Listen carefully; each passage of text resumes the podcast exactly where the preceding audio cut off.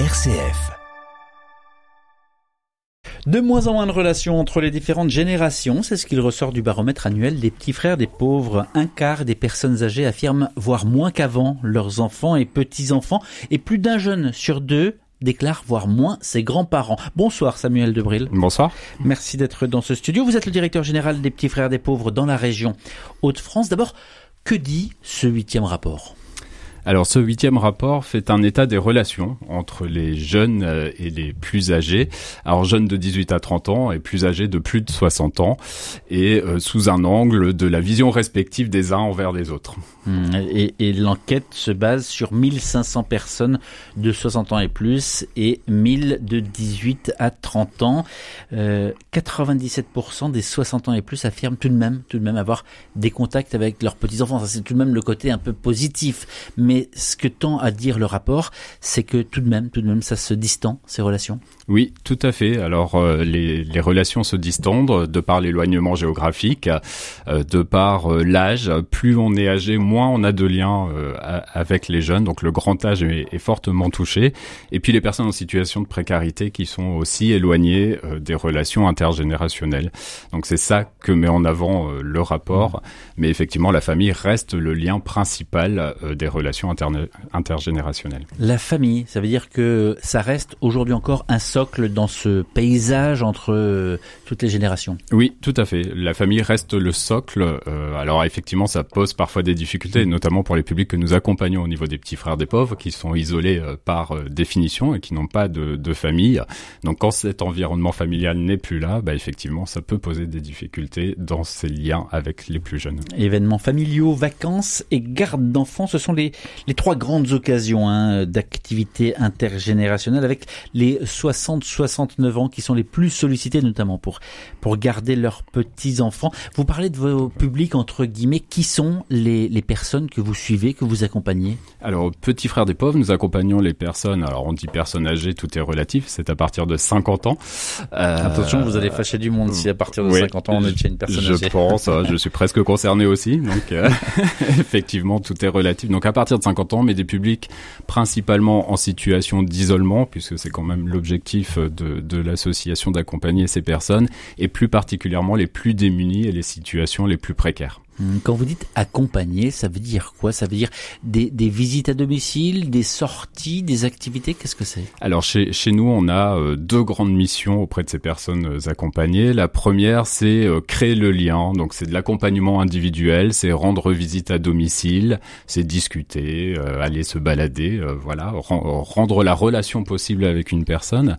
Et puis notre deuxième mission, c'est le collectif. Donc le collectif, c'est organiser des activités, le restaurant, le ciné euh, mm. voilà, les, choses assez traditionnelles, mais aussi euh, les restaurants et les séjours de vacances euh, que nous organisons chaque année, plus de 40 séjours en Haute-France hein, pour les personnes que nous accompagnons, et qui est un des temps forts des petits frères des pauvres. Et à ce propos, petite parenthèse, hein, si vous allez sur le site rcf.fr région Hauts-de-France, eh bien, un l'un des magazines Tous frères de la rentrée était consacré précisément à, à, une maison de vacances des petits frères des pauvres dans la région. Une question qui peut paraître assez anonyme, mais est-ce que vraiment les, les différentes générations ont envie de se voir Alors oui, oui, puisque euh, les, euh, les plus jeunes euh, aimeraient avoir plus de relations avec les seniors et inversement.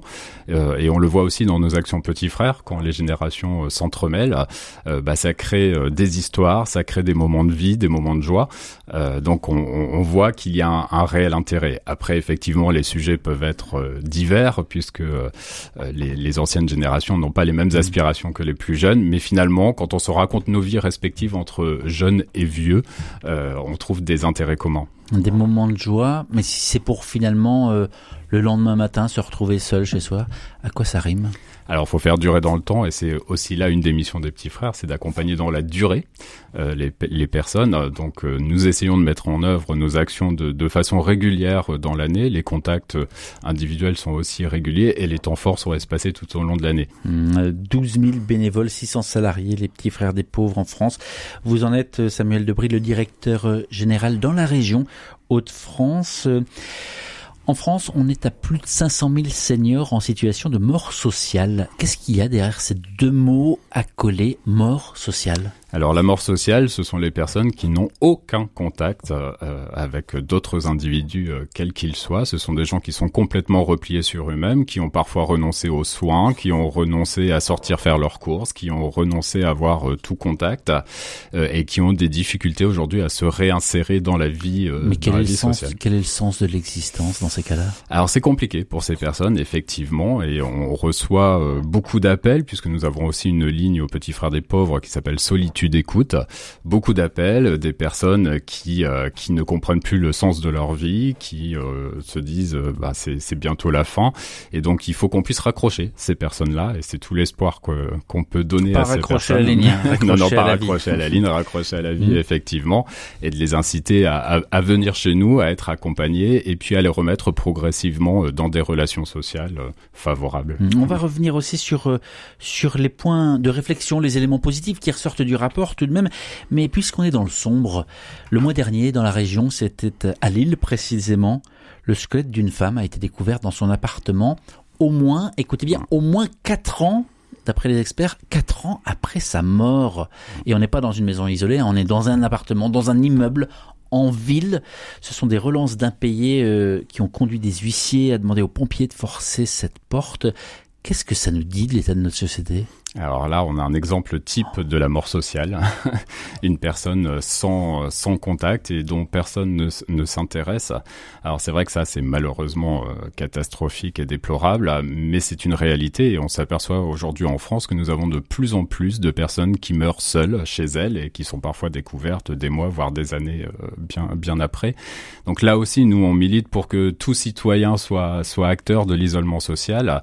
Euh, le voisin, euh, voilà, le, le, le passant qui remarque que les volets sont fermés, euh, voilà, tout, tout acteur quel qu'il soit peut être euh, peut lutter en tout cas contre l'isolement social, signaler, alerter et puis en, en- anticiper au maximum, ne pas attendre quatre ans pour se dire qu'on n'a pas de signe de vie du voisin. Mais on n'est pas tous euh, appelés à être des, des géos, des animateurs. Ça, peut passer par quoi ces petits gestes, ces petites attentions? Alors c'est pas forcément être animateur ou être géo, c'est tout simplement je remarque que ma petite voisine, je ne l'ai pas vue depuis euh, 15 jours, une semaine, bah c'est aller frapper à la porte et juste demander si ça va bien, euh, s'assurer que tout va bien et si c'est pas le cas pouvoir signaler, alors alerter les secours, alerter les associations. Ça paraît euh, simple et évident quand vous le dites comme ça, mais la, peur de déranger, la peur de d'être pris justement pour celui qui, qui vient prendre des nouvelles, la- les réticences. Al- Alors ça, c'est ce qu'on peut percevoir quand on, on, on est euh, dans le commun des mortels avec des relations sociales favorables. C'est pas forcément ce que ressentent les personnes isolées. Au contraire,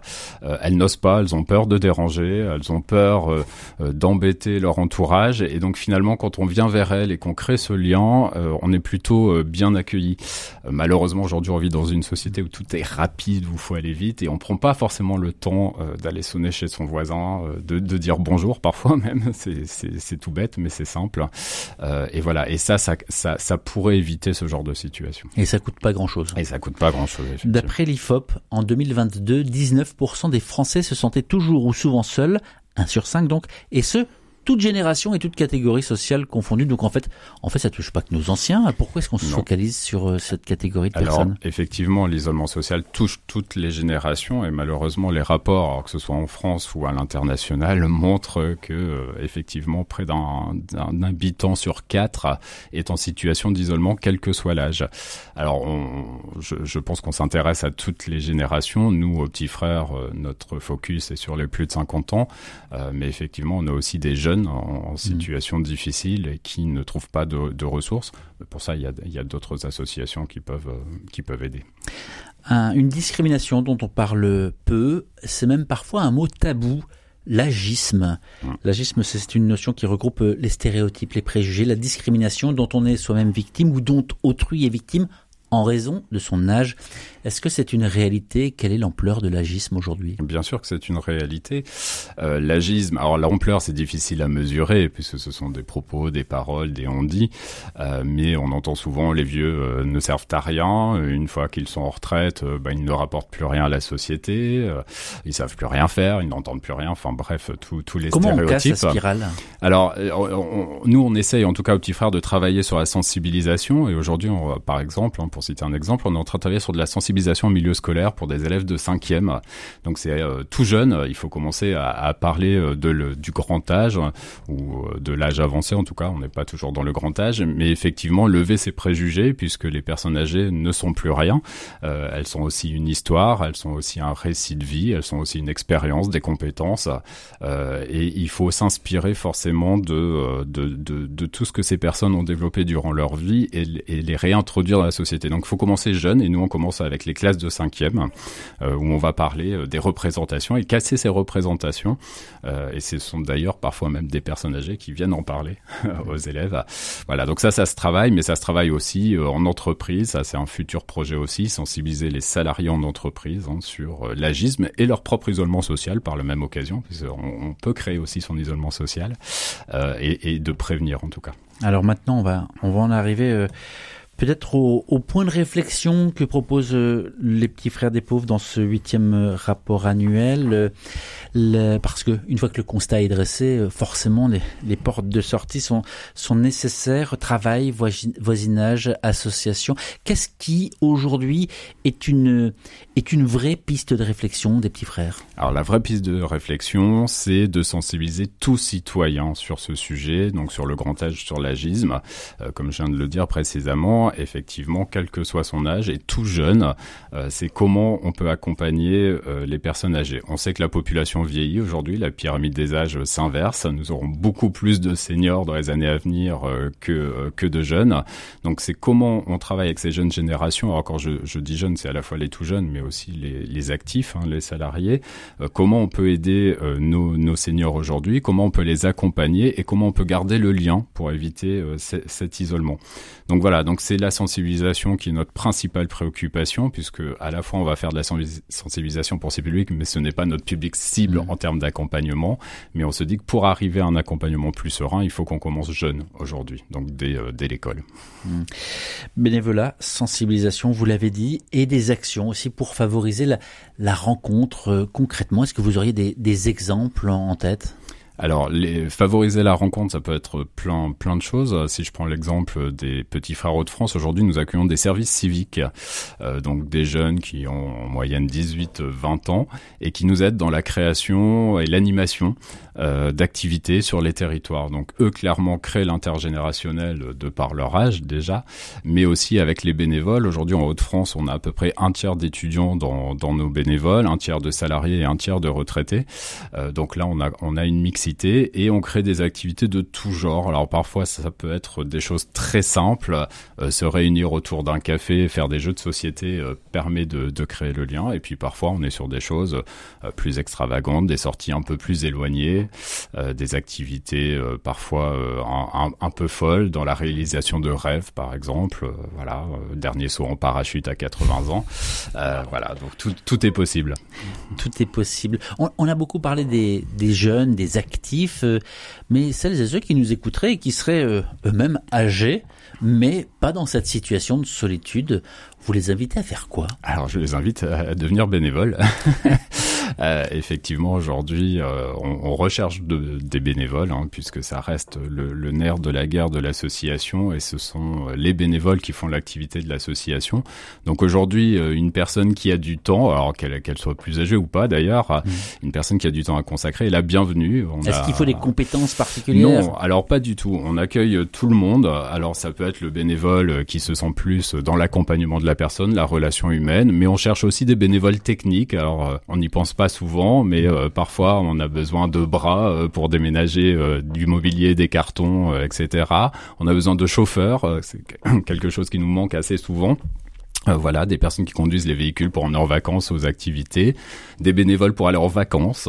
Euh, voilà, on peut être bénévole ponctuel et venir de temps en temps et nous aider ponctuellement. Donc euh, tout le monde est, est, le bienvenu. Nous avons 27 équipes dans la région, réparties de Dunkerque jusqu'à la frontière de la région parisienne. Donc tout le monde est bienvenu. Donc le maillage territorial est, est, assez complet et on peut trouver près de chez soi. Alors quasiment. Mmh. Aujourd'hui, on a quand même quelques trous dans, dans, dans, dans, la raquette sur la région Hauts-de-France. Il y a des territoires que nous couvrons pas, mais toutes les principales villes, les grosses villes, effectivement, euh, possèdent une équipe petite petits frères. Alors la métropole lilloise étant euh, le, le, secteur en tout cas le plus développé, mais on peut trouver d'autres solutions. Et si jamais nous avions des bénévoles qui sont sur un territoire où il n'y a pas les petits frères des pauvres, nous avons un accompagnement à distance par téléphone qui, est, qui existe et qui est possible. Donc le bénévole pourrait euh, euh, téléphoner à des personnes isolées.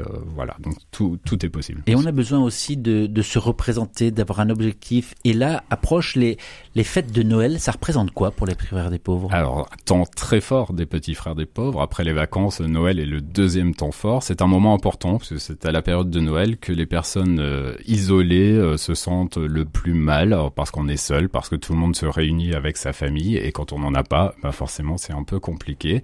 Donc euh, nous organisons des repas de Noël les 24 et 25 décembre qui, permet, qui permettent aux personnes isolées bah, de passer aussi de bonnes fêtes. Vous allez travailler à Noël, vous? Alors on va travailler à Noël, oui. Ça fait partie de la mission.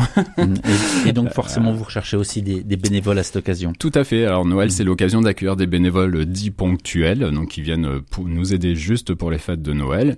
Mais euh, c'est aussi, ce sont aussi des bénévoles qui peuvent venir à Noël et puis rester euh, par la suite et, et, continuer à accompagner dans le temps. Donc euh, évidemment, tout le monde est, est bienvenu. Samuel Debril, directeur général des Petits Frères des Pauvres dans la région Hauts-de-France. Les Petits Frères qui sont de notoriété publique, mais on ignore peut-être d'où ils viennent. Fondés en 46, 1946, hein, juste dans, dans l'immédiate après-guerre par Armand Marquiset, qui voulait venir en aide aux personnes âgées démunies, les plus pauvres comme il les appelait.